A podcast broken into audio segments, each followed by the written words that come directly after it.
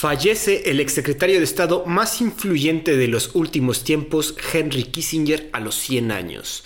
Tribunal Supremo de Rusia prohíbe el movimiento LGBTI en su país. Venezuela intenta anexar territorio de su país vecino y Corea del Sur busca prohibir el consumo de carne de perro. Esto es Perros de Embajada.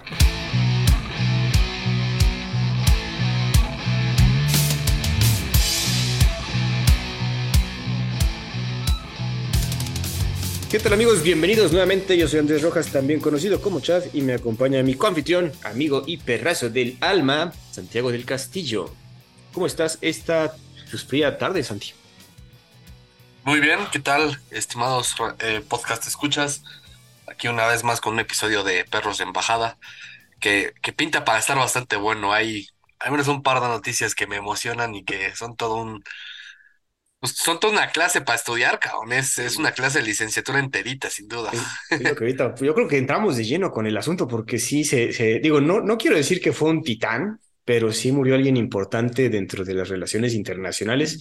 Y tú no vas a decir que no, sí es como. No, a ver, sí es un titán de las relaciones internacionales, no es el ser humano más querido o el ser humano más prominente o más famoso del mundo, ah, seguramente habrá muchísima gente que no tenga ni idea de quién es, pero en términos de relaciones internacionales, güey, neta, hay toda una clase cerca de él, o sea, es, es un personajazo, güey. Para, bueno, para bien y para mal, pues, para los dos lados, güey, pero, pero sí es todo un caso de estudio, güey, está cabrón. Y estamos hablando nada más y nada menos que del señor Henry Kissinger. Eh, voy a aventarme todo aquí como una mini biografía que, que medio se resumí, pero Santi, como bien dice, es necesario casi todo un podcast dedicado a este señor, porque sí lo que, lo que hizo y deshizo, pues es mucho de qué hablar. Henry Kissinger, exsecretario de Estado y asesor de Seguridad Nacional de Estados Unidos, falleció a los 100 años en su hogar en Connecticut, según un comunicado de su firma consultora Kissinger Associates. El señor, nacido el 27 de mayo de 1923 en Fürth, Alemania, escapó de la Alemania nazi en su juventud y llegó a Estados Unidos en 1938. Obtuvo la ciudadanía estadounidense en 1943 antes de servir en la Segunda Guerra Mundial y luego consiguió su doctorado en la Universidad de Harvard. Kissinger Comenzó como consultor del Departamento de Estado y el Pentágono sobre asuntos de seguridad nacional antes de desempeñarse como asesor de seguridad nacional y luego como secretario de Estado de Richard Nixon. Al final de la presidencia de este señor, de Richard Nixon, Kissinger era el último asesor original del círculo íntimo del asediado presidente que seguía en pie después de los escándalos de Watergate. Tras la renuncia de Nixon, Kissinger continuó como secretario de Estado durante la presidencia de Gerald Ford. Después de dejar el Departamento de Estado en 1977, el señor Kissinger se convirtió en un prolífico autor y consultor internacional trotamundos. Iba a dar vueltas por el mundo haciendo pláticas. Irónicamente, y lo digo irónicamente porque vamos a hablar de eso, recibió el Premio Nobel de la Paz por ayudar a poner fin a la participación militar estadounidense en la guerra de Vietnam y se le atribuye la diplomacia secreta que ayudó al presidente Richard Nixon a abrir a la China comunista, a Estados Unidos y a Occidente. Kissinger compartió el Premio Nobel de la Paz de 1973 con su homólogo norvietnamita Le Duc Tho por los acuerdos de paz de París de ese año. Sin embargo, citando la ausencia de una paz real en Vietnam, el señor Lee Duc-tho se negó a aceptar y dos miembros del comité del Nobel dimitieron en protesta por el premio a Henry Kissinger. Igualmente, recibió muchas críticas por el bombardeo de, lado, de, Laos y Camboya durante la guerra de Vietnam, el cual condujo al surgimiento del régimen genocida de los Gemeres Rojos, y por su apoyo a un golpe de Estado contra un gobierno democrático en Chile. En Medio Oriente, Kissinger llevó a cabo una estrategia de diplomacia para separar las fuerzas israelíes y árabes después de las consecuencias de la guerra de Yom Kippur en 1973. Su enfoque de distensión en las relaciones entre Estados Unidos y la Unión Soviética condujo a varios acuerdos de control de armas y guió en gran medida la postura estadounidense hasta la era de Ronald Reagan. Eso es básicamente como que lo que encontré. Bueno, no lo encontré, sino más bien resumí todo lo que pude, porque sí tiene mucho de qué hablar, ¿no, Santi? Como bien, creo que llevaste una clase entera de este señor, ¿no? Sí, a ver, la clase no se llamaba este, Kissinger, se llamaba realismo este, político y es eh, ahora sí que el máximo exponente en política aplicada, tal cual. O sea, el político que ejemplifica mejor el llevar a cabo el realismo es Henry Kissinger y, y- y así se le considera, ¿no? El, el más grande exponente realista llevado a la práctica, no, Pues no como teórico. Ey. Y efectivamente es un titán, es un es un señorón, ¿no? O sea, no, Bueno, no, yo no estoy a favor de él. Este, no, no, no quiero decirte que, que muchas de las cosas que está que, que él hizo estuvieran bien, eh, pero sí, si uno es realista, tiene que admirarlo al güey, ¿no? Y, y a mí me gusta, me- me- a veces me, me, me gustaría jactarme de, de que yo me considero un realista, pero, pero eh, él sí lo llevó un poco al extremo desde mi perspectiva. Bastante, güey. Y del currículum que mencionas, que hiciste una pequeña lista de las cosas en las que estuvo involucrado, híjole, te diría que es el 5% de lo que realmente estuvo involucrado, ¿no? Sí, güey. El tema del Khmer Rouge, este, que es lo de Camboya, Ujú, es ese, pues, el producto de esa intervención sal- surgió Pol Pot, que Pol Pot es el peor genocida en la historia de la humanidad, Claro. comunista, socialista, por supuesto, este, para no dejar eh, en vano el comentario. Exacto. Em, en, términos per cápita, Pol Pot es el que más personas ha matado en la historia de la humanidad, güey, per cápita, ¿no? Ajá. Y eh, es un güey que puso reglas hipercomunistoides, o sea, era un güey que, que transformó la idea comunista a tal grado que decía que, por ejemplo, que las mujeres usaran maquillaje era parte del capitalismo, entonces lo prohibía con la pues, pena de muerte, güey. Entonces, si una mujer se pintaba los labios o se ponía chapitas o lo que fuera, se Ujú. delineaban los ojos, güey, muerte, cuello. Bello. De hecho, en Camboya, pues todavía puedes ver, hay muchos monumentos de esqueletos hechos por, o sea, de toda la gente que se murió en Camboya, güey.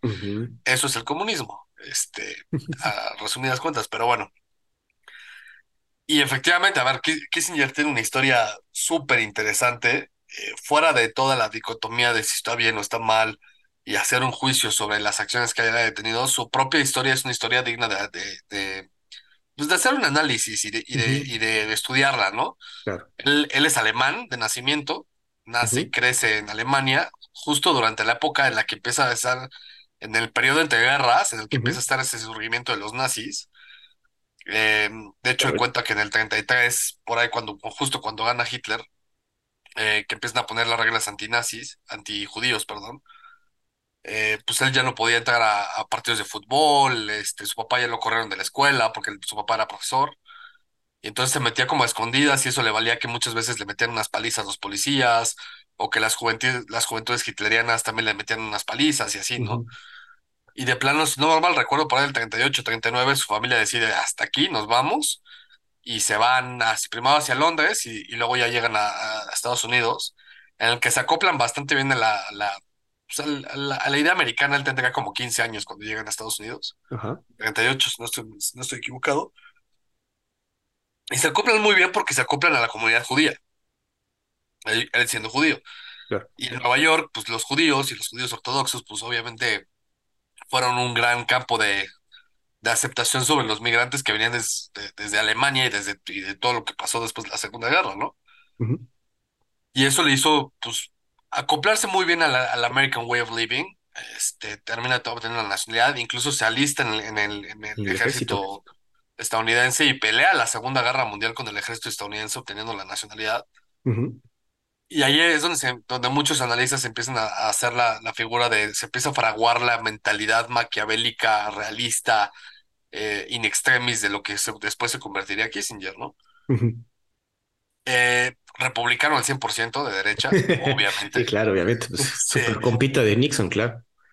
no, y fíjate que eso es la, la parte interesante. Al principio él estaba en contra de, de Nixon. De Ah, hecho, hay una quote que dice, em, el, pe- el- la- el peor escenario de cualquier candidato, ah, ¿cómo, cómo era? Eh, lo tengo por acá, güey, lo, lo- lo apunté. Ajá. Em, él él se, se, se pone, o sea, empieza a, tra- a trabajar con eh, un, un precandidato republicano que era muy, muy famoso, este, pues, eh, nada más nada menos que Rockefeller. Ah, no. Y Rockefeller iba contra Nixon en la, en la, en la primaria republicana. Y cuando Nixon gana la primaria republicana, eh, lo que él dice, eh, dice tal cual. es el hombre más peligroso de todos los humanos que, han, que, han, que se han lanzado para presidente en Estados Unidos. A la madre. Esa es la primera impresión que tiene de Nixon.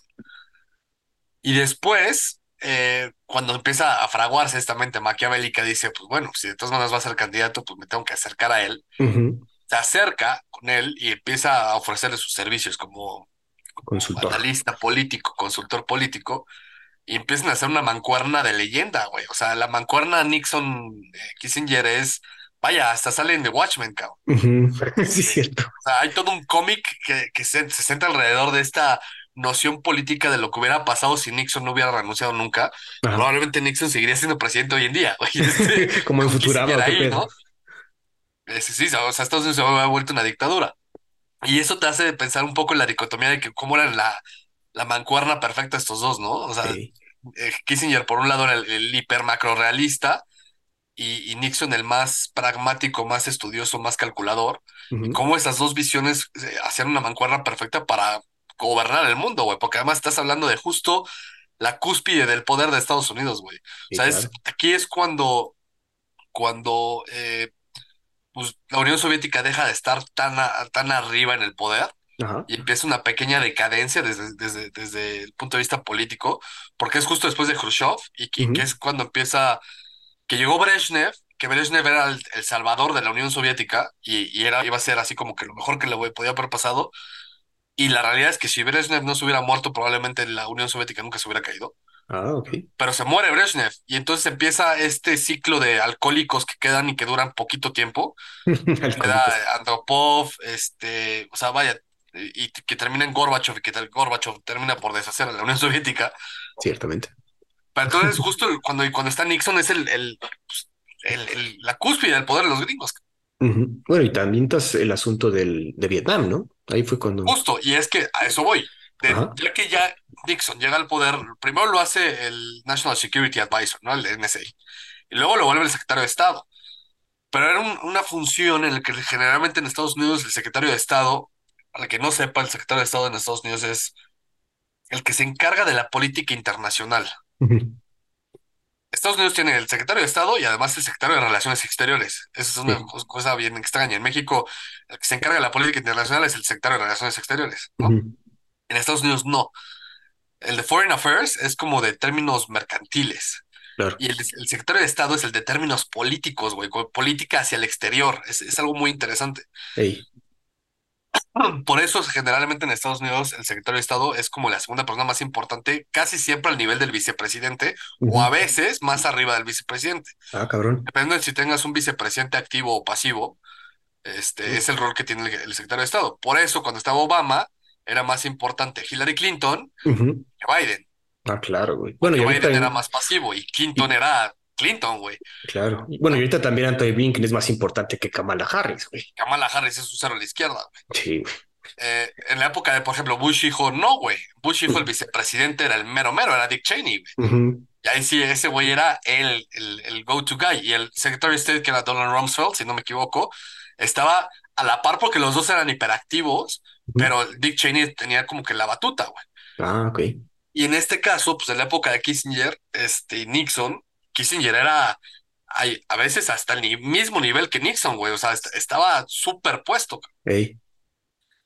Y además, él es la mente detrás de toda la política exterior que pasó durante esa época y, y plasmó las bases de lo que se volvió la política exterior de Estados Unidos en años por venir, güey. Porque no, solo, o sea, estuvo durante los dos periodos de Nixon, bueno, periodo y medio de Nixon hasta su renuncia y luego el de Ford. Claro. Entonces, es casi tres periodos. Sí. Bueno, y aquí también escuché que, bueno, leí que también lo invitó George Bush hijo a trabajar tantito tras el septiembre 11, pero se tuvo que salir por pedos, güey. Sí, porque además ya estaba viejo, güey. George Bush hijo ya tendría 80 años, una cosa Sí. así, el Kissinger, güey. Y Sí, siempre fue consultor de presidentes, güey. Siempre los presidentes lo buscaban, todos, o sea, desde, desde que se fue Nixon hasta que ya dejó de estar en el gabinete con Ford. Todos los presidentes que, que consiguieron, excepto Carter, que también se acaba de morir, Ah, sí, cierto. este, todos lo consultaron a él, güey. Porque el güey era un puto experto en política exterior y en relaciones internacionales, güey. El güey puso el libro de relaciones internacionales. Sí. Ahora sí, dentro de todas esas cosas que hizo, güey, puta, te voy a enlistar 18 millones de cosas. Está Vietnam, está las relaciones chinas, Taiwán está ahí metido en el pedo, porque acuérdate que te platicaba yo del tema de Taiwán. Ajá. Ellos eran la República de, de China y eran los que tenían el, el asiento en, la- en las Naciones Unidas, güey. Todo ese pedo de cuando llegaron los taiwaneses a sentarse y que se encontraron con los chinos comunistas y que le dijeron, güey, tú ya no estás aquí, pasó durante esta época. Eh, cagado. Camboya, eh, puchicas, eh, la detente del, del- de la apertura con, con los chinos, la, la guerra en Vietnam, eh, Argentina, este. Chile, güey, Salvador Allende, Brasil, este, vaya, todo lo que tuvo que ver con, la- con las dictaduras sudamericanas que, que fueron durante esta época, todo es con este güey. Pero- pero él porque estaba al tanto como un pinche halcón viendo todo este desmadre, güey, Así y, es, y el evitando. pedo del bloqueo económico a Cuba, este, Bahía de Cochinos, todo eso fue un poco antes de él, que fue durante Kennedy, Kennedy. pero güey, o sea, él fue el que le puso el yugo a Cuba así encima, cabrón. El. Che Guevara se lo chutó a este güey. El- la revolución de, de, este, de Bolivia en la que estaba el Che Guevara, ahí, se lo, ahí lo agarraron y es cuando estaba él. Nos vamos a África y tienes el de Rhodesia, que hoy se llama Zimbabue, ¿no? Todo el tema, este, Rhodesia. Israel, güey, Israel fue Israel fundado durante su periodo, cabrón. Este, y imagínate, o sea, es tan vigente Kissinger a lo que está pasando hoy, que, o sea, que Kissinger es de los padres ideológicos fundadores, este, entre muchas comillas, no quiere decir que, que sea tal cual, pero él tuvo muchísimo que ver. Mucha injerencia, A pesar claro. de que Nixon dijo específicamente que no quería que nadie de su gobierno que fuera judío tuviera que ver algo con la fundación de Israel. Ajá.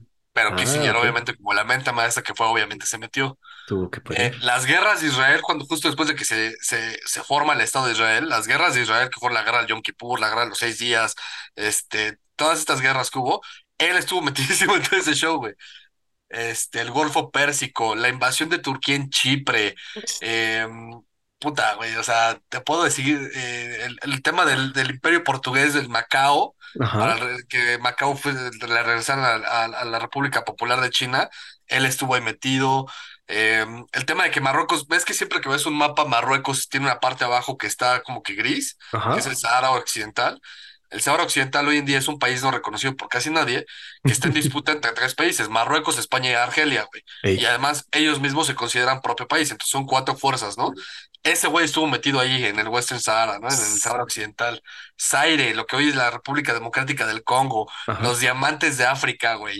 Este, puta, o sea, todo lo que se te ocurra que haya pasado en el mundo de 1905, ses- después de que matan a Kennedy, Ajá. que entra Johnson, desde mitades de Johnson hasta, güey, Carter, Jimmy Carter, todo lo que pasó en el mundo pasó por el escritorio de ese güey. Está cabrón, güey.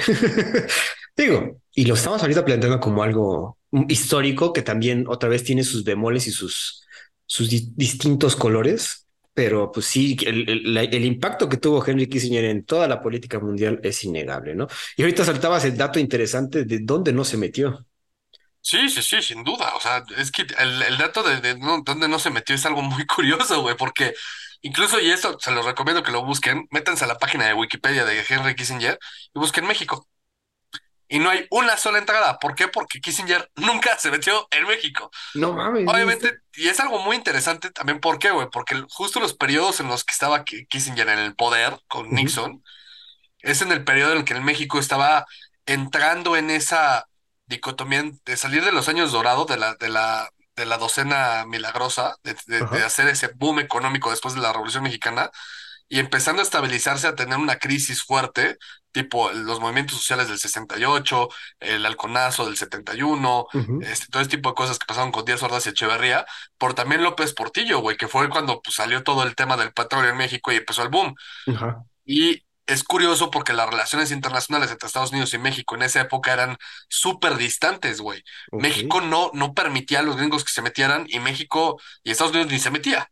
Nada más, como, o sea, mientras ustedes no se vuelvan comuniistas como los del Cono Sur, güey, hagan de, ustedes lo que se les antoje, ¿no? Qué cagado, güey. Y las relaciones este, mexicoamericanas estaban muy, como que muy frías. De hecho, yo me acuerdo perfecto, saludos a mi, a mi profe Raúl Bringas, nos contaba una historia de cómo López Mateos fue el que le hizo, no me acuerdo qué presidente, hay una historia, es más, no te voy a decir los, los nombres, pero creo que sí fue López Mateos o fue Díaz Ordaz, güey, uno de esos dos, que hubo una visita presidencial de parte de Estados Unidos a México, llegó el presidente, no me acuerdo si fue Kennedy, y que lo, lo hizo esperar en la limusina una hora, güey.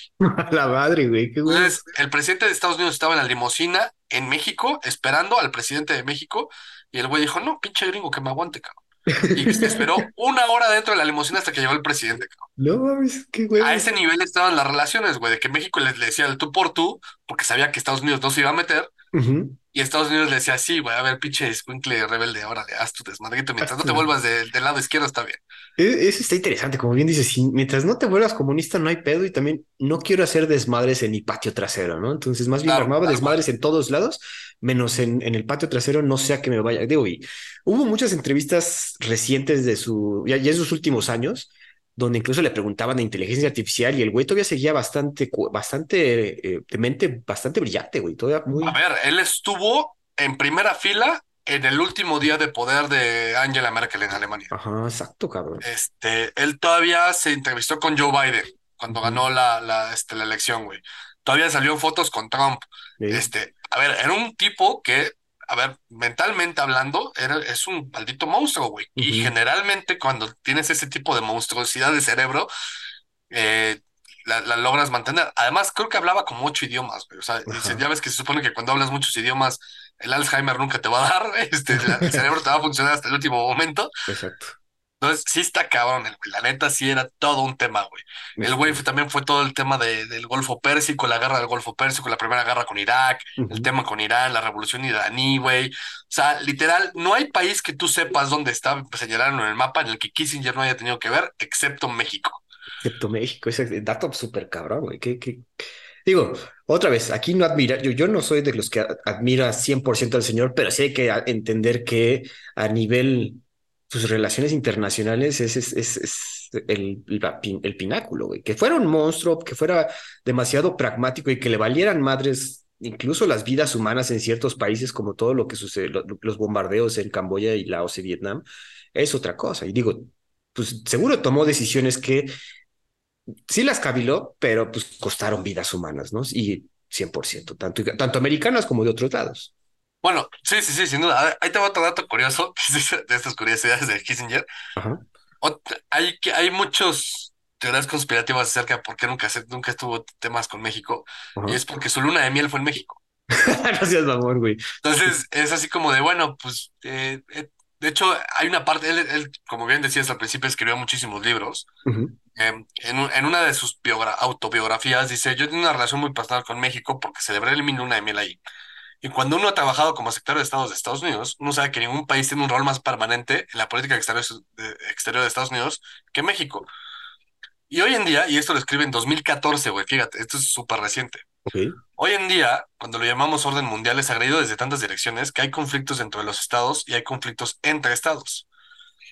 Em, lo menciona, en- dentro del Tratado de Libre Comercio de México y Estados Unidos, no hay conflictos sobre los principios políticos, hay conflictos sobre la forma en la que se aplican esos principios políticos. Y es, güey, está vomitando razón, cabrón. Ajá. Tal. Está cabrón. Este, el sí. impulso regional es de gran importancia en nuestro mundo. Eh, yo creo que necesitamos renovar nuestro compromiso con Norteamérica y agrupar a México como un bloque económico político a comparación del resto del mundo. Eh, Tenía ideas ese güey, pero, pero pues sí, como dices, no, no, es- no- todavía no está la forma para poder conformar ese, ese bloque, ¿no? Pero sí tenía esa idea de Norteamérica con pues, los tres, nosotros tres, güey. Así es, y de hecho tuvo reunión con Peña Nieto. Ah, no mames. Él dice, em, el presidente asumió el poder con la convicción de que su país estaba en peligro de agotar los recursos energéticos, la energía que habría sido liberada por las reformas económicas de los 90 y por la extraordinaria apertura política que coincidió con el milenio. México pudo haber continuado por el camino de décadas anteriores, le podría haber ido bien con cambios marginales. En lugar de ello, el presidente Peña eligió el camino más difícil. Creo que su enfoque se aplica también a nuestros propios retos nacionales, así como a nuestros retos globales comunes. La tarea final de un líder es llevar a su sociedad de donde está a donde nunca ha estado. Eso requiere coraje para escoger lo que parece un principio camino solitario y carácter para dominar la persistencia con cualquier por la cual perseguirlo. O sea, el güey sí es un puto genio político, güey. Nada más que, como mencionabas justo antes de que te dijera el, el dato curioso, güey, el tema es que muchas veces con... Y eso lo decía Maquiavelo, güey. Maquiavelo te va a decir, tú no vas a ser popular, güey, y tu intención no tiene, el príncipe no tiene que ser popular, y tu intención no es que te amen. Ok. El, el, el, el- el pueblo que, que ama a su líder, el líder no puede hacer mucho. En cambio, el líder que, lo, que le temen puede hacer mucho más, ¿no? Entonces, Realpolitik se basa un poco en esa idea, ¿no? Es las decisiones que vas a tomar no van a ser populares, güey, porque te vas a joder a mucha gente, güey. Sí. Pero ese es el principio de la piedra angular para construir algo que a largo plazo le ayude a todos, es en beneficio de todos. Entonces, tú nunca vas a poderle agradar a todo el mundo, güey.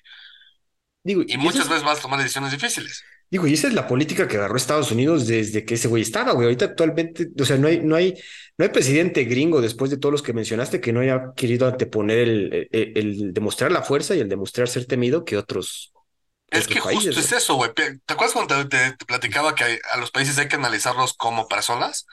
El tema es eso. Estados Unidos no piensa en cuál es el beneficio para el globo, güey. Porque todavía no pensamos en la humanidad como un, un- una cohesión unitaria de somos los humanos en contra de los marcianos, güey. O sea, dentro de los humanos sigue habiendo conflictos y rencillas muy fuertes que nos llevan a guerras mundiales y ahorita estamos cerca de una, ¿no?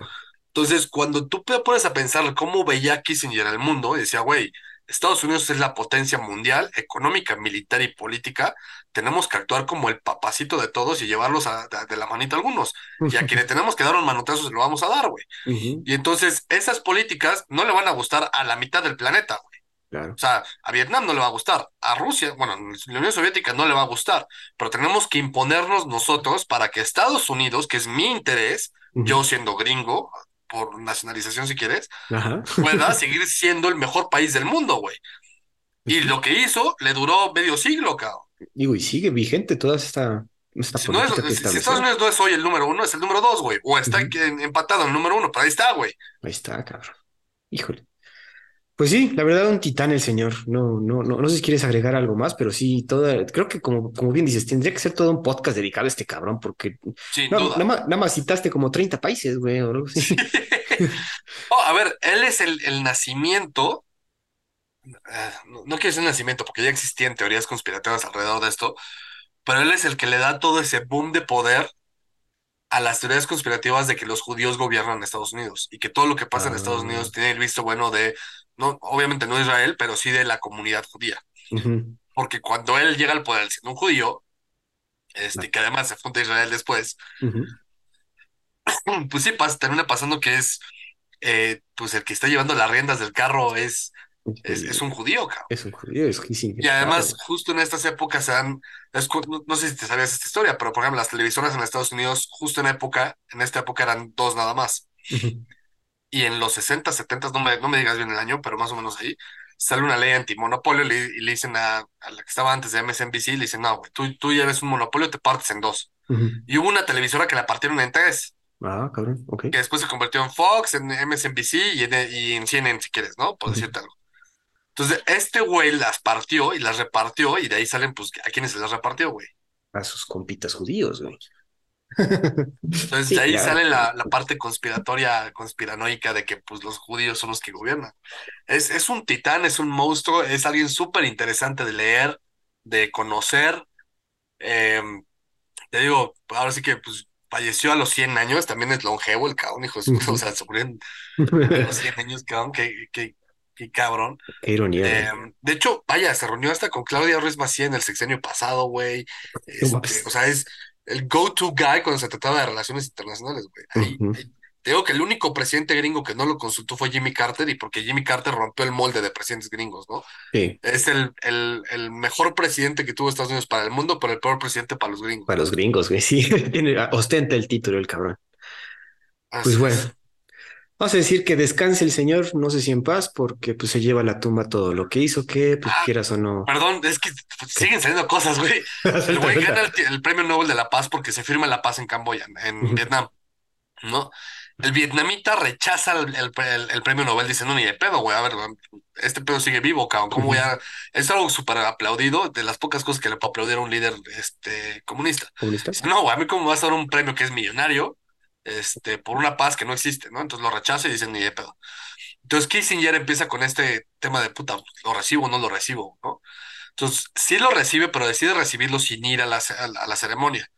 Y una vez que lo recibe, ya ves que además, además de la medalla te dan un puta madral de dinero. Este, todo ese dinero lo donó a la caridad. Bueno, pero él lo que ha dicho es que siempre se quedó con el, o sea, que de sus arrepentimientos fue el no haber regresado la medalla, porque no logró la Ah, paz que él quería. Bueno, mira, por lo menos sabía ahí, sabía que, que no la merecía. Está interesante eso. Sí, es, es un todo un personaje sin duda, o sea, muchas cosas muy bien, muchas cosas Eh, depende cómo las analices. Si eres un realista en el término político, pues es un puto genio. Si eres un güey más sentimental, pues es un culero. Este, Es un monstruo incluso, güey. Pues mucha gente sí lo, lo, lo siguen viendo y digo, me acuerdo de sí, un de quote hecho, de, de Anthony Bourdain que sí dijo de, güey, ¿quieres madrear a Kissinger, a Kissinger después de ver cómo quedó Laos y Camboya, güey? Porque pues sí sí, los, claro. o sea, bombardear un país entero, pues está cabrón, güey. Y, y- y Tailandia también estuvo metido ahí en ese desmadre, güey. O sea, todo, eh, los, los tigres del sur, bueno, lo que manda la, la parte del sudeste asiático, lo, des- lo cabrón. O sea, Sí. no, no les tiró una bomba atómica porque no tenían en ese momento para lanzarla, pero con, nada más con el napalm y la gente naranja, hijo de puta, cabrón. Hijo de puta, exacto. Pues bueno, descanse el señor Henry Kissinger eh, después de 100 años. Está cabrón, güey, eso sí. ¿Quién dijiste que le ganó? Eh, Jimmy Carter, ¿no? ¿Quién? ¿A él? que... No, él nunca fue candidato. No, no, digo, pero de que sigue vivo. Ah, este, no, él fue el último de la, de la administración de Nixon. Ah, ok. No, yo pensé que Él fue el, el ultimito, el ultimito. De hecho, también le ganó a todos los de la administración de Ford. Este, eh, Jimmy Carter se acaba de morir también hace nada, Bien, sí es cierto, güey. Lo acabas de decir. Pues bueno, descanse el señor. Vamos a pasar a otra noticia. sí, no, no se ha muerto Jimmy Carter, güey. Se murió la esposa de Jimmy Carter. Ah, digo, Jimmy Carter Jimmy sigue, Carter vivo, sigue vivo, güey, Que está sí. como momia el güey, ya pero sí. está, güey, no, no, tarda en morirse, pero, pero, pero Pero, sí, pero ahí este, sí. no, sí, sigue vivo, güey. Ah, mira, pues le, le sobrevivió Jimmy Carter, fíjate. Santi, vámonos ahorita ya que estamos en asunto de estos de, de anexarse territorio. Bueno, no estaba, no tiene que ver, pero bueno. Venezuela aprueba con mayoría el referéndum sobre la anexión del territorio en disputa con Guyana. Eh, el 95.93% de los venezolanos que ha participado en la consulta ha respondido afirmativamente con anexionar al mapa nacional la zona disputada y crear ahí una nueva región llamada Guayana Esequiba. El gobierno de Nicolás Maduro busca otorgar la ciudadanía a las 125 mil personas que residen ahí, en su mayoría comunidades indígenas. Guyana argumenta que Caracas accedió a renunciar al, al Esequibo después del fallo de 1899, pero que Venezuela posteriormente se retractó de esta decisión. Esto hace más de un siglo, cabrón, pero bueno. Por su parte, Caracas se apoya en el acuerdo firmado en 1966 en Ginebra entre Venezuela y Reino Unido, antigua potencia colonial de Guyana, el cual reconoce que el Esequibo es un territorio en disputa. Con esta decisión, el pueblo venezolano eligió no reconocer la jurisdicción de la Corte Internacional de Justicia, quien establecía que Venezuela no, podía, no puede modificar la situación actual del territorio en disputa. El presidente de Guyana, Irfan Ali, ha asegurado que no serán pisoteados por Venezuela después del referéndum, pero también ha instado a la población a mostrar empatía y amor a la población venezolana, especialmente a los que han emigrado debido a la situación política del país caribeño. Qué ironía, cabrón. no mames. Santi, ¿cómo ves este desmadre, güey? Qué ganas de, qué ganas de, de, de, de armarla de pedo ahí, cabrón. Mira, hay, hay toda una motivación política detrás de esto y, y por supuesto que hay otra más importante que es una motivación económica. Uh -huh. Em, no sé si alguien, o sea, si, si nuestros podcast escuchas sepan muy bien dónde está Guyana. Guyana es de estos tres países, bueno, son dos países y, un, y una parte de Francia que están arriba de Brasil, Uh -huh. eh, que de hecho sus selecciones juegan en la CONCACAF, son las únicas partes de Sudamérica que juegan en CONCACAF. Es Guyana, Surinam y Guyana Francesa. Guyana Francesa es parte de Francia como tal, o sea, es, de hecho es un estado, es un territorio de ultramar, se llama. Surinam es la Guyana holandesa, este, de hecho, los, los, los de Surinam pueden acceder a la nacionalidad neerlandesa. Ok. Em, hay algunos surinamíes o descendientes de surinamíes que jugaron en la selección de, de fútbol de, Holanda, por ejemplo, de los Países Bajos, dígase Edgar Davids, por ejemplo. Ah, no mames, está huevo. El grandísimo Davids. y Guyana es un desmadre. Guyana es un desmadre porque, eh, pues es culpa de los británicos, ¿qué te digo? Dejaron ahí un desmadre y. Es la típica colonia británica que cuando se salieron los británicos dejaron hecho un cagadero, güey. Y echaron, dejaron hecho un cagadero brutal. Brutal. Todo este conflicto empieza desde la época de la conquista, Uh -huh. cuando algún conquistador español llega a la zona, la conquista y hace la Capitanía General de Venezuela. Y en esa Capitanía General, pues estaba la zona que hoy está en reclamación y un poco más amplia dentro de la Capitanía General. Pero después llegaron los holandeses, andaban a, a tomar por culo a los españoles que andaban ahí. Eh, obviamente en esta zona había in- in- indígenas que, que eran los Caribe y, y unos, unos otros que no me acuerdo cómo se llaman, este, que estaban peleados con los Caribe. Llegaron los españoles, los mandaron a Calacas y después llegaron los, los, los neerlandeses y mandaron a tomar por culo a los españoles y hicieron la, eh, la Guyana holandesa, tal cual. Pocos años después llegaron los británicos y mandaron a tomar por culo a los, a los holandeses, los mandaron a. Surinam y ellos hicieron el mandato británico de, de, de Guyana. En este pedazo de todo, o sea, un poco, inclusive un poco más grande de lo que hoy en día es, es el territorio de Guyana como país. El tema se da desde 1899, creo, una cosa así, que se da el Acuerdo de París, en el que pues, se determina el límite entre la Venezuela, que ya es independiente, y el territorio británico de Guyana. ajá, ese es el pedo. Y ahí los dos países lo firman, güey. Venezuela lo firma, pero no lo ratifica, entonces nunca queda como un acuerdo real. Ujú, Y de ahí se queda, güey. A nadie, nadie le volvió a importar Guyana, porque, pues, güey, Guyana tenía, si ahorita tiene, cien- tiene, creo que 120. 800 mil habitantes, Ajá, es poquito. o sea, es menos de un millón de habitantes, en ese entonces tendría 500 mil habitantes. Pues, Ajá. a nadie le importa Guyana. De hecho, a la fecha, güey, o sea, nadie le importa. Siendo honestos, güey. Sí, pues es, además, X, ¿no? Ah, Pero ahorita te voy a decir por qué se importa. Eh, pasa el tiempo y por ahí de los 60 se empieza otra vez el reclamo y se van al, al, al- al tribunal, que no sé qué, y pasa lo del Acuerdo de París. El Acuerdo de París es muy importante porque de ahí hay dos interpretaciones, la interpretación de Guyana y la interpretación venezolana. Desde mi perspectiva, Guyana tiene razón. En ese acuerdo nada más. El Acuerdo de Guyana, la, la interpretación de Guyana es que dice, el Acuerdo de París reconoce las reclamaciones de Venezuela y entonces se propone un camino para pactar una paz y una resolución pa- eh, pacífica. Entonces, Venezuela reclama esto, lo reconozco, ok, vamos a plantear cómo se pueden llevar a cabo las negociaciones. Ajá. Ese es el punto de vista de Guyana. El punto de vis- de vista de Venezuela dice, ah, el acuerdo de París vale queso, no importa, este es inválido y entonces mis reclamaciones son válidas. Y como mis reclamaciones son válidas, la Corte Internacional de Justicia no tiene absolutamente nada que decir aquí. Entonces el pueblo venezolano, y como consideran a los guyanos que viven ahí, que son 120 mil pelados, Sí. este, venezolanos, pues entonces ellos también tienen opinión, ¿no?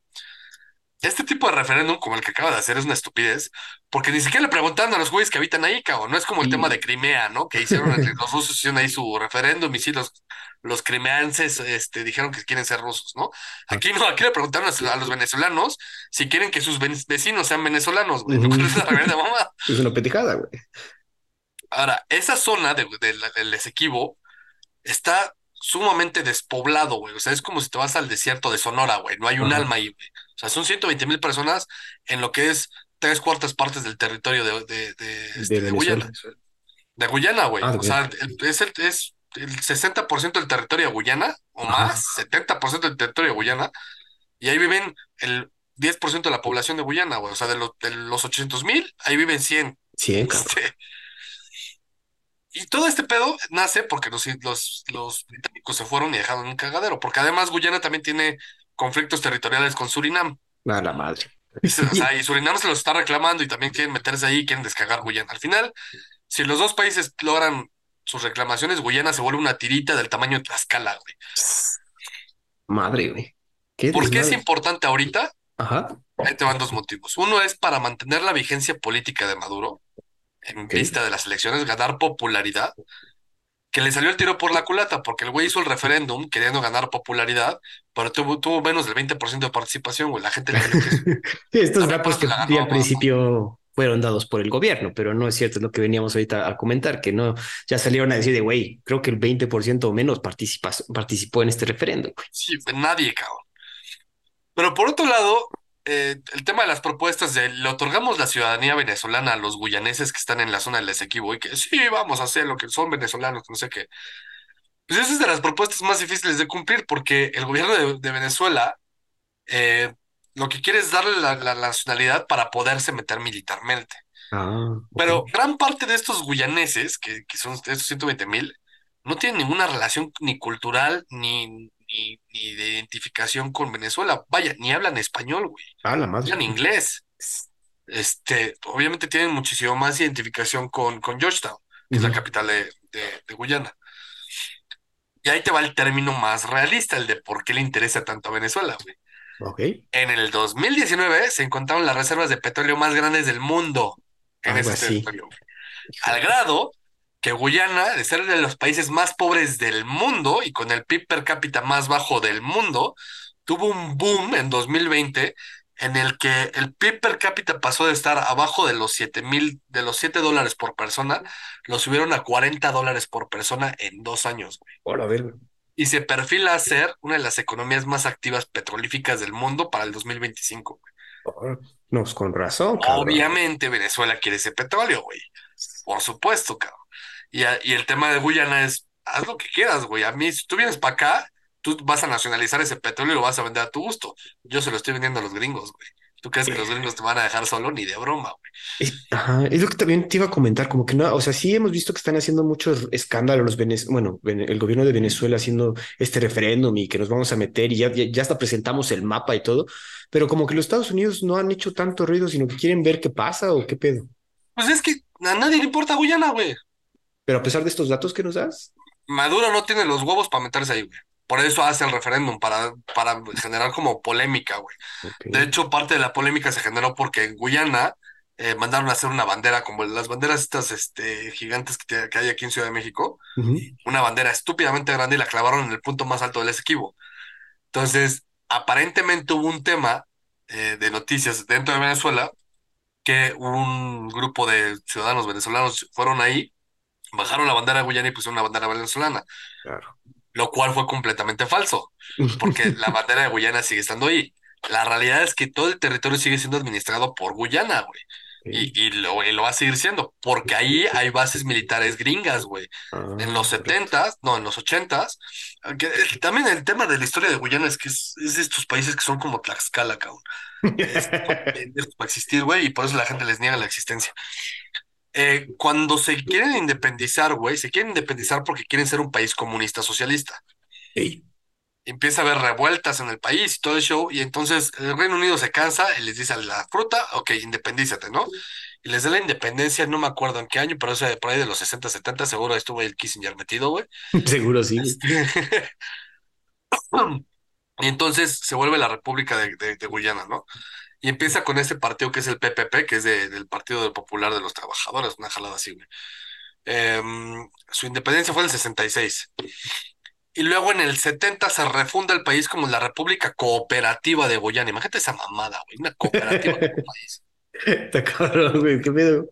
Entonces, durante muchos años, güey, Guyana fue el- la escala peor que Bolivia y Paraguay juntos, güey, este, o sea, de- en términos de economía, güey. Ujú. Fue un descague, güey, na- nadie comerciaba con ellos, la gente vivía en la pobreza extrema, güey, bla, o sea, 18 cosas, revueltas, lo que quieras, güey. Y cuando cambia, que es al final de los 80, por ahí del, del 89, 91, que es cuando se la Unión Soviética y que se vuelve un, un tema de economía de mercado, se empiezan a liberar cosas, se empiezan a comerciar con Estados Unidos y se aprueba la inclusión de campos de entrenamiento militar de Estados Unidos para el Amazonas y lucha contra el narcotráfico. A la madre. Entonces, mucha de la, de la intención militar de Estados Unidos con Sudamérica nace desde Guyana y de ahí se dispersa hacia Sudamérica, güey.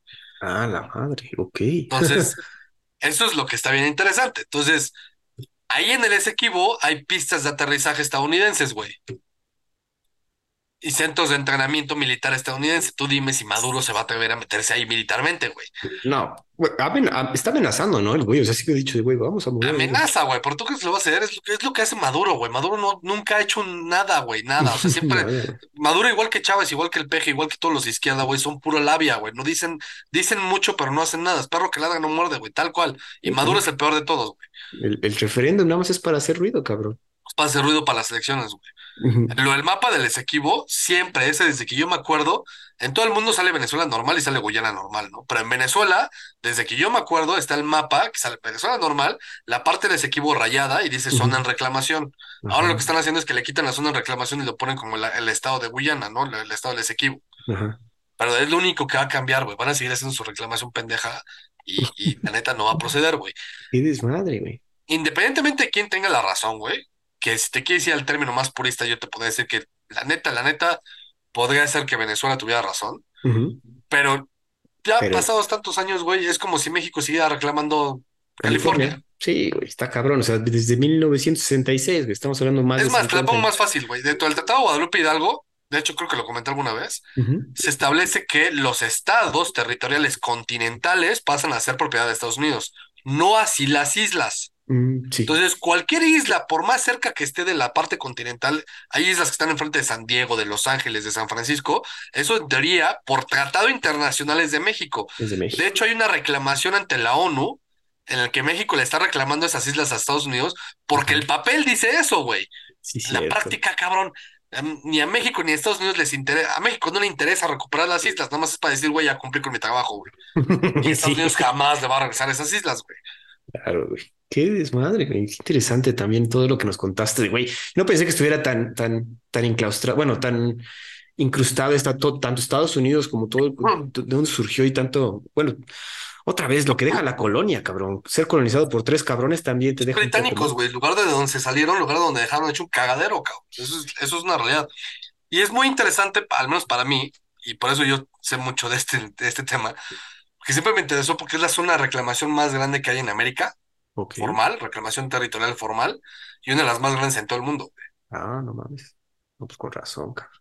Entonces están comiendo el- tres cuartas partes de un país, cabrón. Un país, güey, como dices, rico en petróleo y rico en recursos, cabrón. Multimillonario en petróleo, güey. O sea, Guyana tira para volverse un Qatar, cabrón. Ah, no mames. Así, güey. Además, Guyana bien chistoso, güey. Eh, hubo muchísima migración de esclavos este, en la época de los británicos. Y después, cuando se prohibió la esclavitud, llegó una, una ola brutal. Bueno, brutal, son 800 mil habitantes, güey. No te quiero. no. Brutal para el nivel de habitantes que son, Ajá. de gente de India y este, chinos. Ah, no. Entonces, ay, cuando quieres conocer un afro, afroamericano asiático, afroasiático americano, la Ajá. Guyana, güey. Son negros, tacatacas y este, y, y, Y latinos. y latinos, güey. No mames, qué O sea, son cabrón. negros de ojos rasgados y con samba. Este, Qué cabrón, güey. No, no tenía ni idea, güey. Qué, qué o interesante dato. indios, este, O indios. indios de, de, de India, güey. De. ¿cómo, cómo se llama ahora? India. Este, Este, ¿qué dijimos? Barato. barato. Pues qué interesante, Santi. A ver qué pasa. Yo creo que esta situación vamos a tener que eh, mantener, mantenerla aquí en el podcast. Digo, nos queda un episodio para este año, pero pues, güey, también ahorita tienen que calmar un poquito las cosas. Vienen las fiestas, pero bueno. Interesantísimo todo lo que nos acabas de comentar, Santi. Está cabrón. ¿eh? Hablando de cosas interesantes, pero que no están bonitas, vámonos hasta Corea del Sur. Corea del Sur busca prohibir el consumo de carne de perro, un plan que molesta a los granjeros, cabrón. Aparte, hay granjeros de perros, a la madre. Docenas de criadores de perros del Corea del Sur chocaron con la policía frente a la oficina presidencial el jueves pasado al protestar contra la presión de las autoridades para prohibir el consumo de carne de perro. Unos 200 dueños de granjas caninas, propietarios de restaurantes y otras personas involucradas en la industria de la carne de perro participaron en esta protesta. El consumo de este tipo de carne no está explícitamente prohibido ni legalizado en Corea del Sur, pero ha habido llamados a prohibirlo por preocupaciones sobre la imagen internacional de Corea del Sur y una creciente conciencia pública sobre los derechos de los animales. El proyecto de ley, impulsado por el actual gobierno y del partido gobernante, eliminará gradualmente la industria de la carne de perro para 2027. Obviamente esto no se enoja porque si ven cómo se llama el podcast, pues sí estamos del lado de los perritos, cabrón. Aparte, uno no, yo no pensaba que Corea del Sur fuera tan consumidor de carne de perro, güey. Incluso como que hacemos el chiste que aquí en México los tacos de las esquinas son de carne de perro, pero allá se lo toman para parecer muy en serio, güey, para darse en la madre con los policías. ¿Qué pedo? O sea, ¿tú, tú, tú sabías algo de esto? Sí, pero, pero eso es más como que es un tema Cultural. étnico-cultural de todo, toda ¿Ah, esa parte de Asia. Ves que es famosísimo que en China se comen a los perros, ¿no? Y eso porque, pues, el ser humano come animales, güey, en general. O sea, alguna vez veía un corto que decía, ¿qué tan bonito tiene que ser un animal para que te duela que te- comértelo? Entonces, Tiene que tener este, ojitos bonitos, güey. pues sí, el tema es que el perro es el animal más domesticado del mundo, güey. y Es el animal que se vuelve el mejor amigo del hombre, ¿no? Y como bien dices, es la mascota oficial de este programa, entonces nos duele por eso. Pero debería prohibirlo, güey. Neta, este, o sea, Pues, regúlalo, legíslalo, no sé, pero prohibirlo, no, pues, no, no estoy seguro, güey. O sea, entiendo, entiendo que, a ver, es el perro, es el mejor amigo del hombre. ¿Cómo vas a matar a cierta criaturita, no? Pero, güey, honest, a mí me interesa más la alimentación del ser humano que la vida de un, de un animal, güey. No, Santiago, los perros, güey. La gente en África está muriendo de hambre, güey. Si les das un plato de perro, se lo van a comer. Y, Bueno, en- yo, a ver, yo no créeme que estoy, en Asia también hay muertos de hambre, güey. yo no estoy tan de acuerdo como aquí Santiago, porque sí, yo creo que ya el, el- el papel del perro ha tomado una relevancia más importante en la vida de los humanos. Y aparte como que Corea del Sur se vende como uno de los países más, ava- más avant-garde, más avanzados de toda Asia, es más que nada por eso, ¿no? Obviamente, Por como eso, dices, pero ¿qué tan bonito tiene que, qué tan cute tiene que ser el animal para que entonces no te lo puedas comer, güey? A ver, estoy de acuerdo, güey. Tampoco es como que si me sirven un plato de perro me lo como voluntariamente, güey. Yo no, porque yo no tengo necesidades ali- alimenticias de comerme lo que me pongan enfrente, güey. Afortunadamente tengo la posibilidad de escoger qué como. ajá. Pero verlo desde el punto de vista cultural, güey. Cul- Culturalmente es algo que pues, se hace allá desde hace muchos tiempos. Es como si aquí en México te dicen de repente, güey, no te puedes comer los grillos. Porque Pepito Grillo, o este, pues no sé, eh, ¿cómo, cómo se llamaba este güey? Este, Cricri, güey, cri cri. ¿no? Este, No, no mames, güey, es parte tradicional de México comer grillos, güey, o sea, chapulines. Sí, el hecho también de que ya allá no. es tradicional comer perro, güey. Obviamente no está bien visto, no es la mejor idea del mundo, no vas a matar a tu mascota, no vas a matar a tu Alaska Malamut, a tu eh, dogo alemán, lo que sea que dálmata, güey, lo que quieras. Pero, güey, por eso te digo, prohibirlo se me hace un poco demasiado exagerado, güey. Pero, Regularlo, legislarlo, pero ¿y ponerle no, por qué no limitantes. transicionarlo hacia otro este, livestock? ¿No sería más mejor visto a estos güeyes? Porque sí está, in- sí está grande la industria canina, parece ser, güey, porque a 200 dueños de granjas, pues al ponerse al tiro con la policía dices, güey, ok, ya tienen sus instalaciones, pues críen pollos, güey. O sea, un pollo te Ah, vale también hay- más. el, el tema de los perros callejeros también es una plaga, güey. Oiga, perdón. No, sí, perdóname, güey. Yo sé que ustedes son súper pro animales y súper peta y van a, ahí a aventarle petróleo y a aventarle pintura a las, a las obras de arte porque los animalitos, la chingada, güey. Pero, güey, la Ciudad de México es, es una plaga, cabrón.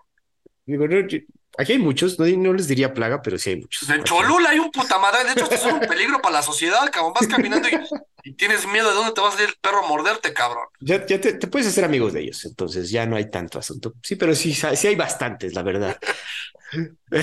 Digo, a- a- si ustedes tienen alguna opinión, escuchas, déjenos la opinión, porque aquí sí está controvertida la noticia. Santi dice que se los coman, yo digo que no, pero bueno. No, yo, yo digo que se los coman, güey. O sea, si me, si me das a, a escoger, güey, que no se los coman, güey. Pero de ahí a prohibir algo que es cultural, algo que es fuente de alimento, güey, es, es cuando, ahí es donde nacen los veganos, güey, cuando empiezas a pensar, ay, sí, pobrecito perrito, ay, después pobrecito caballito, y después, ay, sí, pobrecita vaca, cabrón, Y, la eh, vaca se ah, come, punto, para eso existe, güey, no hay, no hay otro motivo en el mundo para que exista la vaca para, que para comerse.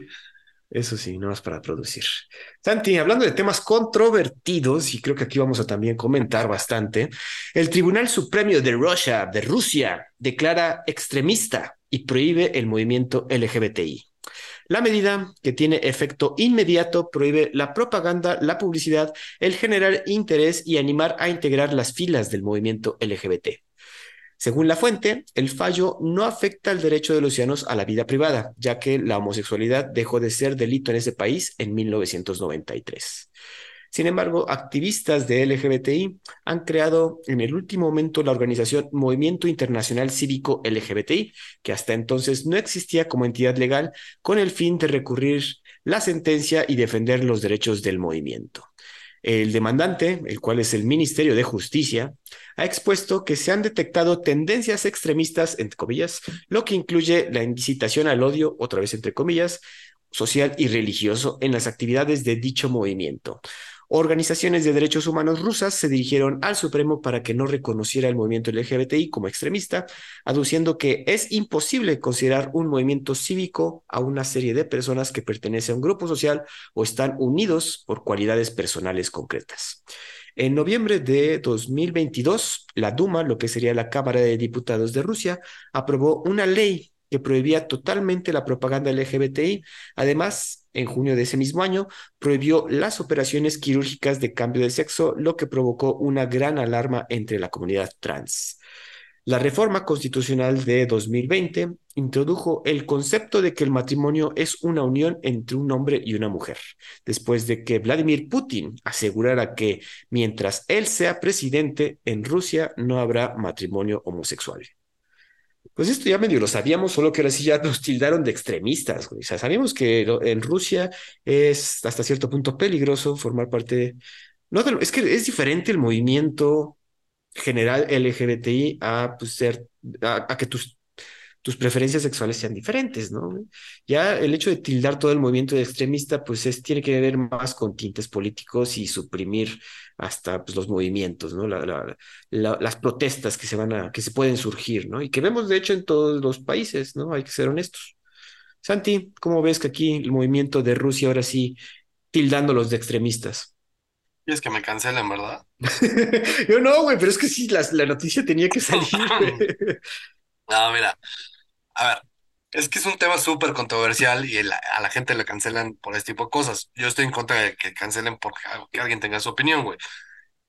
Y sobre todo este, este movimiento en general eh, le fascina cancelar al ser humano, güey. E, e, y, tiene muchísimo. güey. ¿Qué? Ese es, ese es el punto principal, que el movimiento en general, o sea, ya como conjunto de... Como movimiento, güey, no, no, no como persona con preferencia sexual de una eh, manera. Ajá, es que es diferente. Como movimiento es, es bastante pesado, güey. Eh, ahí sí estamos de acuerdo. Y, y, es muy propagandista y es muy, em, no sé, provocativo, güey, por decirlo de una manera, ¿no? Em, y ha derivado en ciertos radicalismos muchísimo más fanáticos y, extremistas que a veces los propios islamistas, güey, yo te diría, güey. Mi, mi, punto de vista real, tal cual, te lo, y te lo voy a decir, ahora sí que expensas de si me cancelan o no, y la realidad es que si me cancelan me vale tres pepinos. este, pues la realidad es que yo creo que, que cancelar, o sea, no cancelar, eh, prohibir este tipo de movimientos es un, es un extremismo y está mal pero sí, sí tiene que haber un cierto límite, güey. O sea, sí le tienes que poner un hasta aquí, güey, de ya estuvo, ¿no? En Estados Unidos ya llegaron a ese límite y ya lo sobrepasaron, por ejemplo. Ya, ya se volvió un tema hiper radical de adoctrinamiento, de exponer a transexuales enfrente de los niños, güey. O sea, no, no es como que tú estés ahí como, como heterosexual promoviendo las relaciones sexuales con los niños, güey. Y estos güeyes exigen que eso se les dé, ¿no? Eh, creo yo que eso está pésimamente mal y, estás hipersexualizando una, una sociedad, a una generación completa. Y esa hipersexualización empezó desde hace generaciones en las que fue la apertura de la sexualidad y que eso ha mutado en un libertinaje sexual que es dramático y que es preocupante, güey. Eh, y, y como mucha gente que piensa como yo te dice, protect your kids at all cost, ¿no? Es protege a tus niños a toda costa, güey, no importa de qué, o sea, el gobierno no tiene por qué opinar de esto. De hecho, mi ley es un puto genio y habla acerca de esto, güey. Y, la opinión de él es como la de cualquier libertario, te va a decir, güey, el Estado no tiene absolutamente nada que decir acerca de tu vida privada y tu sexualidad, güey. Entonces, tomando esa, esa frase tal cual, güey, es, a mí no me importa si te gustan los hombres o te gustan las mujeres, güey, independientemente de si tú te percibes como hombre o te percibes como mujer, no me importa, güey, me vale tres cacahuates. Ahora, no me pidas a mí que regule a tu favor o a tu contra, güey. Si, si hay un estado que regule en tu contra, por ejemplo, que estén prohibido la homosexualidad, como algunos países en África, o inclusive, por ejemplo, Guyana, Guyana, Guyana hablando de Guyana, Guyana está prohibido ser homosexual. Ah, ¿no estás cabrón, en serio? Eh, penado bajo ley. Ok. Eso está mal, güey. En Rusia no está prohibido ser homosexual. Obviamente no está bien visto, güey. Y, obviamente te expones a, ciertas cosas, ¿no? Sí. Pero de ahí a que esté penado que, pues, que tu casa te, te hagas con tu pareja lo que tú quieras hacerte, güey, pues nadie te dice que no.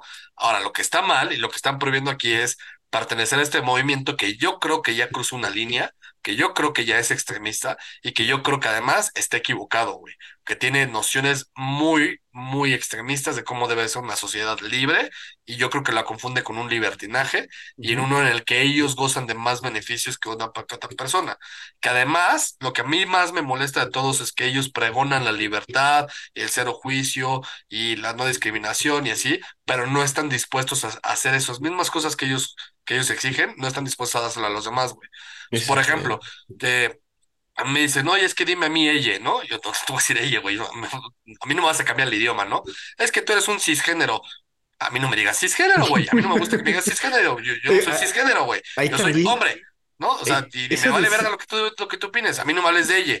No, es que eres un pinche homofóbico. Puta. Entonces, ahora el que está usando catálogos y es que y el que está usando calificativos eres tú, güey.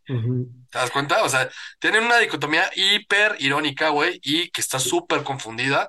Y lo, lo más peligroso de todo es que, por ejemplo, en, el pri- en la potencia mundial cultural, que es Estados Unidos, lo está ya tienen un bastión bastante grande, que hoy en día creo que va en decadencia porque ya la gente se hartó de ellos y le están poniendo un alto, güey. Eh, eh, es que sí, eh, obviamente yo estoy a favor de toda la, libertad que puedan tener y que surgió durante los años 60 todo ese boom que dijiste de libertad de sexual, 100%, pero sí ha llegado a un punto donde y mucha gente luchó y murió por esos derechos, güey, porque se reconociera como que, se dejara de reconocer como una enfermedad mental, güey, que se dejara de, criminalizar la homosexualidad.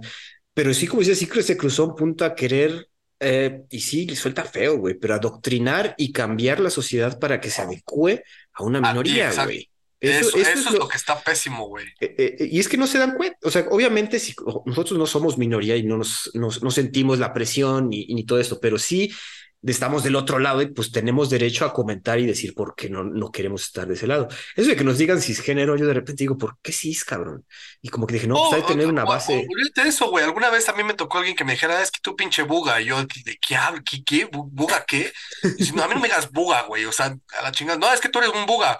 Pito, cabrón, tú, tú eres un puto, güey, ¿no? O sea, ¿por, eh, ¿por qué puto es ofensivo y buga no? Es- ¿Sabes? es- O sea, ajá. es esa, es esa ironía y esa in- incongruencia total que tiene ese tipo de movimientos. Y además, ese tipo de pensamiento, güey. Inclusive, eh, hay muchísimos, ah, muchísimos miembros de la comunidad LGBT, gays, homosexuales, que además, yo no entiendo de esa parte porque se supone que gay abarca todo, ¿no? O sea, un gay puede ser este, homosexual, o sea, un gay puede ser, o sea, este, llegaron bien a la LGBT y ya no sé qué es, creo que es es intersexual. intersexual y el plus es todo lo demás, pero para mí, o sea, una lesbiana es gay, ¿no? Pues sí, exacto. Entonces, y un bisexual es gay, ¿no? Pues se supone que para los dos lados, pero pues, digamos, ya, ya estamos ahí clasificando y los no Es que binarios. ellos solitos se pusieron esa clasificación, güey. Yo no se las puse, cabrón. Nadie que es, como ellos dicen, bugasis, este, se los puso. Ellos solitos se la pusieron, cabrón. Sí, güey. Ahora, el, el- el tema es, es, es complicadísimo, güey, porque obviamente se han dedicado a cancelar a medio mundo y, y- y en Estados Unidos se ha vuelto incluso un tema de Hollywood, de Disney, y que me mamó lo que hizo este Elon Musk ahorita. Ah, Eh, sí, lo hablamos, que salió a decir chinguen a su madre todos, Así es, me van a venir a, a mí a querer amedrentar con dinero, chinguen a su puta madre. Sí. Disney está en caída, güey, en caída libre, güey. Y el, y el tema justo es ese, güey, que es, eh, sa- sa- se apropiaron de una industria, intentaron imponer sus propias reglas sin importar la adaptación a la cultura que la está aceptando. Porque hoy en día, si tú eres homosexual o no, por ejemplo, el mejor ejemplo en México, güey, tú eres, homo- tú eres homosexual o heterosexual, tienes exactamente los mismos derechos y las mismas obligaciones, que eso es lo que muchas veces se les olvida. Las obligaciones también cuentan, güey. Ey, Lo que pasa es que exigen piso parejo. El piso parejo ya lo tienen, güey. Pues lo queremos más, cabrón. O sea, Sí, ellos quieren más. Y, a- y lo, y lo- y lo que dicen es que queremos más porque somos más discriminados. ¿Discriminados en qué, güey? no, y también lo que dicen es que sufrimos más para llegar acá. Digo, también es como la, y hasta podemos equipararlo como la, ¿Sufrieron más que quién? Que los negros, que los- o sea, que los africanos, güey, que los musulmanes, que, que, que quién, güey. ¿no has ¿Por qué tú más que alguien? ¿Por qué tú más que las mujeres, por ejemplo? ¿Sabes a quién intentaron cancelar y no pudieron, güey? A Dave Chappelle. Ah, claro, güey. Dave, y Dave Chappelle es, es, eh, también su, forma de pensar y de, explicar este, este tema en específico es genial, güey. Es que sí, también dice, güey, y- el último, su último especial explica su historia con una, una comediante amiga suya trans que se suicidó por la presión que recibió de asociarse con Dave Chappelle, güey. Presión que Sí, le generó claro. la misma comunidad trans, güey. Y eso fue la que lo llevó a que Claro, son súper tóxicos, güey. Eh. A Matt Drive, no sé si ubicas a Matt Drive. Ah, lo, ac- acabo de ver su, su nuevo. Está, Ah, le es está, un güey, está es lloviendo, el güey. cómico que más rápido ha ascendido en la historia de la humanidad güey, y Ujú. te está generando muchísimo eh, interés. A mí se me hace que es muy bueno, es, es un puto genio. Y hace poco pues, tuvo con la controversia porque sacó su especial en Netflix y él empieza con un chiste que lo quieren cancelar porque es un chiste De violencia este, doméstica. De violencia doméstica, güey. Si el güey tuiteó, así de, para los que se sienten ofendidos, aquí está mi, mi disculpa, y pone un link, y el link te lleva a un casco para necesidades especiales, güey, lo cual se me hizo genial, güey, es el mejor chiste del mundo, cabrón. Y es, güey, tienes necesidades especiales, eres un puto sentimentalista, cabrón, cómprate tu pinche casco, güey, no voy a pedir disculpas por lo, lo que no creo, güey. Y es un puto genio por eso. Y esos son los extremismos a los que eso se llega con este tipo de cosas, güey. Ahora, regresando un poco a la noticia per se, güey, el, a ver, parte del problema, que yo creo que además es, es parte que explica muy bien todo el show, en Estados Unidos hay tanta gente, el, el, el número de gente que se considera LGBT o es parte del movimiento ha ido creciendo exponencialmente al grado que hoy ya está en las, en las cifras de los dos dígitos, ya en un porcentaje de arriba del 10%. En la demás parte del globo, no No, sigue siendo una, una minoría de menos del 5%, güey. En Rusia debe ser menos del 1%, güey. Seguro, güey. seguro. O sea, y, y ahí te, lo, te, te regreso con el tema de cuando hablamos, por ejemplo, de la migración, güey. Cuando los países eh, que son de ascendencia árabe migran a Noruega, a Suecia, a Dinamarca, así, no se adaptan a esa cultura y entonces importan y quieren imp- imponer su propia cultura en esos países. Así son estas culturas, o sea, estas eh, minorías, güey. Entonces, ese 1% quiere que el otro 99% viva como él, güey, y que acepte lo que él acepta, güey, y no al revés. Y no al revés, claro. Entonces, Es ahí está el problema. Por eso están haciendo este tipo de cosas, porque además, pues está afectando contra la cultura y la tradicionalidad de Rusia, güey. También es que ser diciendo, güey, esto, ¿quieres güey. ser gay? Sé gay. Nada más no te metas con los demás temas, cabrón, a la chingada. Ajá. Sí, no quieras hacerlo movimiento político, güey. O sea, tú eres, eres libre de hacer lo que quieras en tu casa, en tu cuarto, pero no, no, cre- no crees un movimiento y no, no, no te alebristes a nivel social contra el, mi gobierno, güey. Que digo, no lo veo bien, obviamente, pero sí, eso te dice que, lo que la- las medidas que está tomando los países contra estos movimientos culturales que ciertamente desestabilizan la cultura de países, güey. O sea, no, eso es. hay una controversia muy grande en Alemania porque hay un festival de LGBT en una ciudad de Alemania, no me acuerdo creo que es Múnich. Ah, el Love Parade, güey. Ajá. Pero eso en el que hay gente teniendo sexo, o, sea, un sexo Ah, bueno. homosexual, penetración todo el show, y cosas Ah, de, ya sabes, del BDSM, y gente disfrazada de perro que se Ujú. cree perro, y cosas así, enfrente de niños, güey. Pero ese, ese, ese festival de revés. Parades tiene mucho tiempo y no, y como dices, ya se llegó a un punto donde, güey, ya nos vale Ya, ya, y, ya es o sea, libertinaje, güey. en un principio sí era de, parade, güey, pues el que estás ujú, feliz de festejar el amor juegue, güey, está bien. sí, Pero ya ahorita ya teniendo relaciones sexuales de, de- con penetración incluida y con, con cuestiones ya pornográficas, güey, de extremismo sexual inclusive, güey, de ciertas prácticas que hasta en ciertos lugares están prohibidas entre heterosexuales, güey. Ahí lo hacen hasta enfrente de los niños, güey. Sí, Temas de orina, güey, de BDSM, este, cosas súper dramáticas, güey, enfrente de gente, güey. O sea, de, gente, olvídate de niños, de gente, güey. Imagínate que eso lo hiciera un heterosexual, güey. Se ponen locos, güey. Bueno, No mames, lo mandan te a la cárcel, güey. Te, Sí, te cortan el pito, güey. O sea, este, te ponen, te castran químicamente, no sé, güey. O sea, te, crucifican, güey. Ey, Ese es el pedo, que no es equitativo, güey. ese es el desmadre. Sus reclamaciones no son equitativas. En fin, pues ver me qué pasa. Es que, güey, tiene que comentarse, cabrón. O sea, no puede ser que se, se como dices, se oprima un- una opinión porque no está de acuerdo con, con una que está de moda, cabrón. Porque deja, no es ni generalizada, es que está de moda, güey. Ay, yo estoy. ah, Esto, esto es lo que me va a generar la cancelación, chat. Á- Acuérdate, si cancelan este, perros de embajada es por este comentario que te voy a hacer. Suéltalo, a El homosexualismo, a pesar, reconozco 100% que existe, pero es una moda, 100%. Y alguna vez alguien muy, muy querido para mí siempre me dijo, nací cuando estaba prohibido, vivo cuando está de moda, espero morirme antes que sea obligatorio. Sí, güey.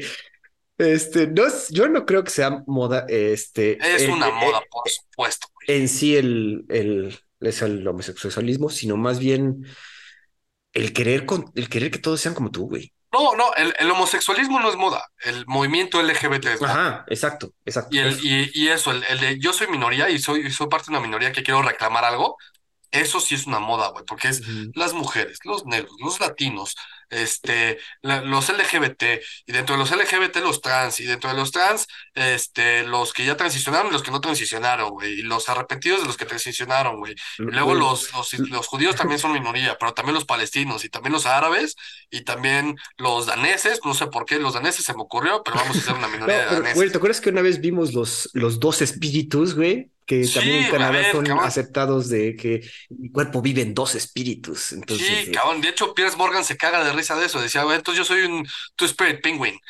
¿Por qué chingados no, güey? Claro, cabrón. Pues vamos a ser una minoría de orcas, güey. Yo soy una Ahora, orca. ahora aquí no estamos, aquí no estamos diciendo que no es que esté mal que las minorías peleen por sus derechos, pero hay formas, güey.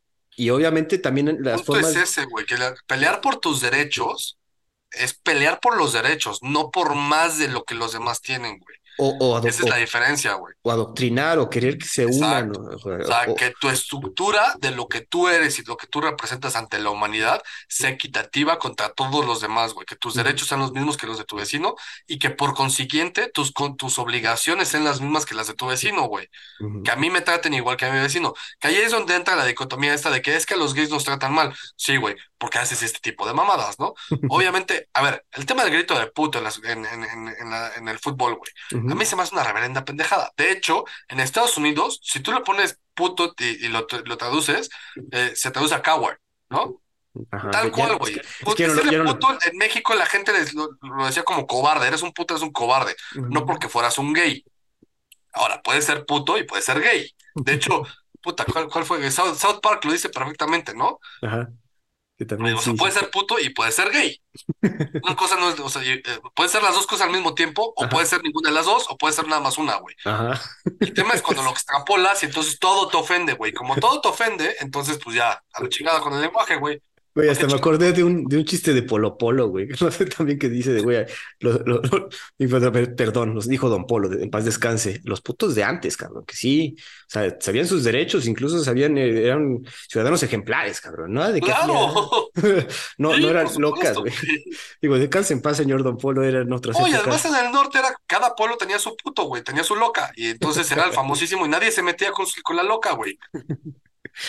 En fin, pues Santi, a ver si no nos cancelan. Nos queda tiempo para una noticia más, yo creo, güey, porque sí, hemos, tan- entre Kissinger y, y este asunto de Rusia, eh, ¿cuál dices? ¿Lo del Mar Rojo? Creo que es lo Yo creo que es la más interesante de las que traemos, sí. Sí. Eh, pues fíjate, Santi, que fueron atacados en el Mar Rojo un buque de guerra de Estados Unidos y varios barquitos comerciales. Por lo menos tres barcos mercantes recibieron ayer el impacto de misiles o drones hutíes, según informó el mando central de Estados Unidos. Ninguna de las naves sufrió desperfectos graves y fueron defendidas por los destructores estadounidenses pertenecientes al grupo de batallas del portaaviones nuclear Gerald Ford.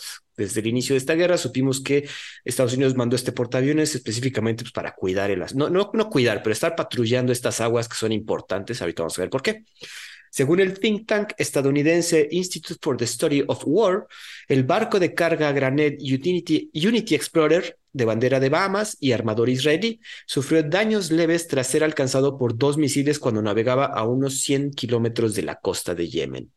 Otros dos mercantes panameños, pinches panameños, que ignoraron las recomendaciones gringas de alejarse de las costas, fueron alcanzados con drones y misiles de y es lo que aquí hay como que varias versiones, cuántos misiles o drones les aventaron.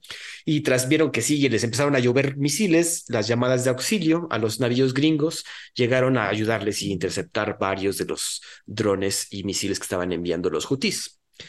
El escenario de estas acciones es extremadamente preocupante para Occidente porque es el estrecho de Bab el Mandeb que conecta el Mar Rojo donde está el canal de Suez con el Océano Índico. A través de esta pequeña lengua de agua de solo 26 kilómetros de ancho pasa el 8% del petróleo crudo que transporta por mar en el mundo y el 3% de la producción de esa fuente de energía. También es la principal autopista oceánica que conecta a China y los países de Oriente con Europa. Su eventual cierre podría, pondría a la economía mundial de rodillas, güey. Obviamente esto lo Yemen y los hutíes lo saben, por eso andan haciendo estas triquiñuelas para que se ponga tenso aquí el asunto y o se salgan de o, o no se involucren en la guerra contra Israel y Hamas y dejen de estar o, o, que ya no haya comercio, no sé cuál sería realmente el endgame de acá, cabrón. ¿Cómo ves, Santi? El, el, endgame es presionar al mundo para el tema israelí-palestino, güey, que ese es lo que, lo que traen los, los, los yemeníes, que es parte uh -huh. del desmadre que hemos platicado. Sí. Ahora, lo que sorprende es los huevos que tienen, cabrón. Güey, sí. aventarte, atacar un buque de guerra gringo no es cosa, no es, no es poca cosa, cabrón. Sí, o sea, vaya, los soviéticos nunca lo hicieron, güey. No. Este, Los chinos no se atreven, güey. O sea, sí, los, lo- lo- lo- como dices, los, los huevos que tienen estos hutis para atacar sí, buques es gringos. el I have nothing to lose, eh, here we go again. Este, güey, los únicos que se atrevieron fueron los kamikazes japoneses, cabrón, Pearl Harbor. Exacto, Y, y, y Al Qaeda, ¿no? En el, el 9-11, pero ya a un buque de, o sea, el 9-11 fue contra, contra civiles, güey, para atacar un buque de guerra, güey, o sea, alguien que sí te puede parar de regreso, Sí, está cabrón. güey. Eso está interesante, Eh, y la tirada, pues es el canal de Suez, que es como el canal de Panamá, güey. Este, nada más que honestamente creo, y, y hecho hasta numéricamente, es más importante el de Suez que el de, Cana- que el de Pa- Panamá, Panamá. Porque por ahí pasa todo el comercio chino, todo el europeo, todo el africano, todo el de Medio Oriente, todo el ruso, güey, el australiano también pasa por ahí, este, güey, le pega al 70% del planeta, cabrón. Eso está cabrón, güey. Es lo que Está sí, pues, cabrón. es lo que Si de por sí los piratas somalíes ya eran un tema, imagínate piratas somalíes y ahora échale a los yemeníes, güey, que están matando todo lo que se cruce, es un tema, güey. Y aparte están financiados por cierto país llamado Irán. Sí. Güey. Entonces está bien. Eso, eso le, creo que también el tener ese apoyo es lo que les, que les hace de, güey, pues también aquí tenemos un backup de una potencia que también es nuclear, entonces podríamos ponernos al tiro, güey. Pero qué huevos, como dices, güey. Está cabrón. Y es que, güey, o sea, el, el tema, lo, lo problemático que se puede volver eso es, es no solamente en términos de Estados Unidos y, y en términos de comercio, que sin duda es el problema más notable. Ajá. Pero, pero pensando en términos políticos, pues te metes con Egipto, te metes con Arabia Saudita, güey. Obviamente Israel está metidísimo en todo este show, que es parte del problema de por qué lo están haciendo, ¿no? Pero, y además te está, te, le está cerrando la llave de muchísimas cosas a toda Europa, güey. Ajá. Principalmente alimento, güey. Alimento y energía. Entonces, es, es un, eh, Egipto tampoco se puede quedar con, las con los brazos cruzados, y mucho menos Arabia, güey, porque Arabia, todo su, su petróleo y todas, todo su, su palanca, todo su poder de negociación, Pasa por está ahí. basado en que por ahí pasa Marcos, güey. Sí, cabrón. Qué cabrones, güey. No, pues. eh, digo, estos ataques van en aumento. La semana pasada hablamos del primero, pero ahorita, pues ya están tirándole a todo lo que pase por ahí, cabrón. Entonces, eh, y ap- aparte estos panameños, güey, que, que les vale madres y dicen, no me van a atacar y madres, güey. no, ahí, a ver, Estados Unidos porque es más prudente, paciente, este, se aguanta que le estén chinga jodiendo y, están- que estén de chingaqueditos hasta que sea algo grande. Ujú. Pero la primera que le hagan a China, güey, China no se va a aguantar, güey. China sí, estate, estate quieto, ahí te van tres bombitas rápidas y a chingar a su madre, A cabrón. chingar a su madre, sí, güey. Exacto. Otras potencias se van a poner más al tiro. Pues Santi, bueno, nada más este sí nos da tiempo, cabrón. Y es que está interesante porque El Salvador celebra 500 días sin asesinatos, según los medios locales, obviamente. Nayib Bukele, presidente de El Salvador, informó que el país llega a 500 días con cero homicidios, según el último reporte del 3 de diciembre. La suma de estos días inició el primero de junio de 2019 cuando Bukele tomó las riendas del país y obviamente sabemos que metió la mano más dura que podía contra las contra el crimen organizado y contra el crimen en general en su país para no Para. tener para no tener asesinatos o homicidios en su país, no mames, güey, cualquier país Mira, independientemente de si, de si es cierto o no, de que sean, son cero, cero homicidios, tal cual, Ajá.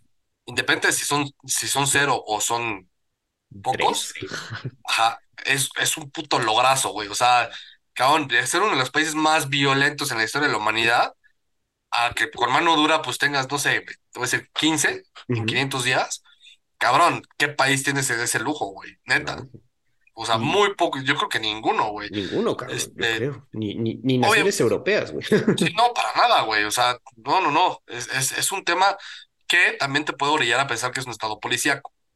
Este, Digo, vamos a ser honestos, sí es, pero pues si tu, si tu población está de acuerdo, en teoría, a ver, Y- si tu población está de acuerdo y además ese es, es la, volvemos a Realpolitik, Henry Kissinger, si es el means to an end, ¿no? Es el, el medio justifica, el, el fin justifica los medios y el fin es lograr una sociedad salvadoreña pacífica, pues aunque suframos cinco años de un estado policíaco, posiblemente más porque se quiere reelegir y parte del- de, su plataforma es esta, sí, que además en teoría no se podía reelegir, pero ahora sí lo, lo, lo- lo está logrando.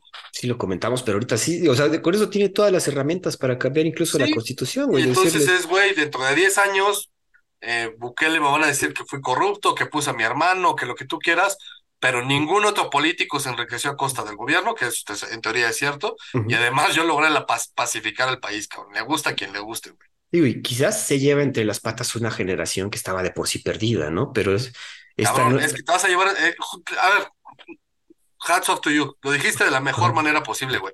Te vas a llevar a una generación que ya estaba podrida, güey. De hecho, hasta cierto punto lo mejor es hacer borrón y cuenta nueva. Borras toda esa generación, cabrón, y empiezas desde cero, güey. Suena feo, güey. Suena muy, muy feo, pero sí está, eh, eh, digo, y lo vemos con la megacárcel que está haciendo, pero si estos resultados son los que te da un país en paz, verga. Suena Por supuesto, claro, güey. A ver, el tema eh, también es, es más fácil porque es un país mucho más pequeño que dijéramos México, ¿no? Como, para que lo pudiéramos hacer esa política en práctica acá. Sí, no se puede. Eh, entonces, la, facilidad de la que puedes lograr ese tipo de, este, de, de, estado policíaco que te lleve ese tipo de paz, esa Pax Porfiriana, pues la, logró Porfirio Díaz en 1910, güey, pero en 1910 México tenía 30 millones de habitantes, güey. sí, ahorita somos eh, demasiados. No 130 y además gran parte de la población vivía rural, güey, en los pueblos donde se mataban entre ellos, si quieres, ¿no, güey? Por temas pasionales, este. se robaban a la niña, güey. Sí, sí, sí, güey, este. Y, además la gente ni sabía ni escribir ni leer, güey. Este. Acá ya estás hablando del 2023 en el que ya una población que sabe leer y escribir es, relativamente alta. O sea, bueno, quiero pensar que más del 50%, güey. y además, pues tiene acceso a redes sociales, información, internet, etcétera, güey y, que tengas un país a ese, de, ese tamaño, pues, güey, si lo puedes tribalizar y volver, por ejemplo, a hacer el experimento en Tlaxcala, güey. Me encanta el mapa de Tlaxcala, güey. pues, güey, digo, y también lo yo pensé que iba, como que bajaron también las críticas contra él, güey, que también, güey, si aquí están los resultados. Está el tema de la elección, que todos sus contrincantes le están diciendo que es un autoritario porque cambió la constitución a su gusto para poderse reelegir, lo cual tienen razón. Pero de todas maneras es, sí, güey, pero ese es tu único argumento. O sea, votar en contra de él es que te regreses tu antigua estructura en el que permitías y negociabas con los maras, güey, te hacías millonario. Entonces, ahí sí, como dice tu querido tío al cabeza algodón, no tienes, este, eh, ¿cómo, dice? No tienes... ¿No tienes respuesta o qué? No, no tienes moral, no, no tienes como el moral de Carrillo que conoce. No, no tienes validez moral, o cómo, cómo dice esta Ajá, validez moral, creo que dice ese ruco. No, es que no dice validez, no tienes este. ¿Calidad moral? Autoridad moral. Autoridad moral, esa es la... Autoridad moral para decirlo, güey. Y este güey tiene toda la autoridad moral para hacerlo. la gente va a votar por él, aunque sea lo que sea, cabrón. Pues sí, Santi, nos vamos. Por cierto, por ejemplo, este tipo de actitudes sí las podías tomar en Tlaxcala, porque Tlaxcala es la capital del tráfico sexual infantil, güey. Entonces, pues una cosa así a Tlaxcala, güey, verías, probablemente veríamos un cambio en Tlaxcala en el que ya un, lugar importante en el mundo, no por, temas de tráfico sexual. Si tenemos escuchas en Tlaxcala, un saludo, pero pues es cierto, lo siento. lo único bueno que ha salido ahí es el taco de canasta. Es delicioso. Amigos, pues yo creo que con esa con eso nos vamos. Esto sería todo para Perros de Embajada. Nos vemos la siguiente semana aquí en su podcast de geopolítica y temas controversiales. Hasta luego.